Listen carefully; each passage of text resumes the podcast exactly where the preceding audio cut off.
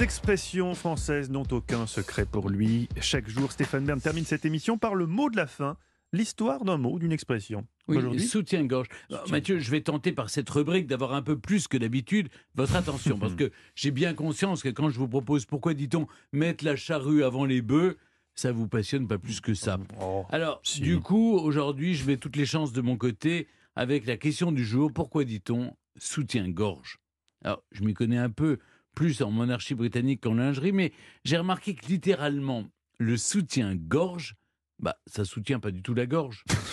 D'où mon envie d'enquêter. Effectivement, je salue votre goût de l'investigation et votre sens de l'observation. Et j'en profite pour m'inscrire en faux, Stéphane. Euh, vous avez tous les jours mon attention à 100%. Alors, d'où vient le soutien-gorge qui n'a pas dû s'appeler tout le temps ainsi d'ailleurs? Ah bah exactement, Mathieu. La gorge vient du latin gorges, le gouffre.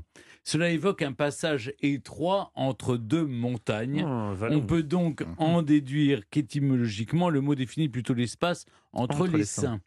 Avant 1904, on disait maintien-gorge ou corselet-gorge. Brassière aussi, qui donnera en anglais bras. Euh, wonder Mhm. ou enfin, euh, voilà. Ah. y Vous venez de comprendre, Ah, vous David retrouvez- Vous ne saviez pas ça Et je ne savais pas que Ouais, bras. Pourtant, vous en avez Ah, vu, bras. les soutiens-gorge. Bah, Mais- Oui, oui, c'est pour dire soutien-gorge, on dit bras en anglais. À chaque époque, c'est us et coutumes. Pendant l'Empire romain, on serre sa poitrine à l'aide de bandelettes pour gommer la féminité.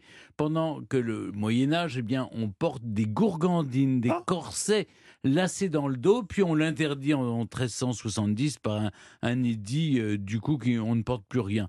Je sens Mathieu que vous m'écoutez comme Ah oui. jamais vous Ah, on porte m'écoutez. plus rien en 1370. euh, Oui. Si jamais on peut voyager dans le temps, je tape directement 1370. Ouais. hein, J'y vais direct. hein. En fait, on doit l'objet, comme l'origine du mot soutien-gorge, à Herminie Cadol. C'est elle qui a l'idée de la scission entre le sertail et le corset. Communarde féministe, amie de Louise Michel, Herminie Cadol signe l'arrêt du corset, et c'est tant mieux, car elle compressait dangereusement les cages thoraciques des femmes, entraînant entre autres scoliose, fausse couche et évanouissement. Voilà, une seule question reste en fait en suspens. On la doit à l'acteur Eddie Murphy. Si l'amour est aveugle, pourquoi la lingerie est-elle si populaire? Bon, moi j'ai pas la réponse.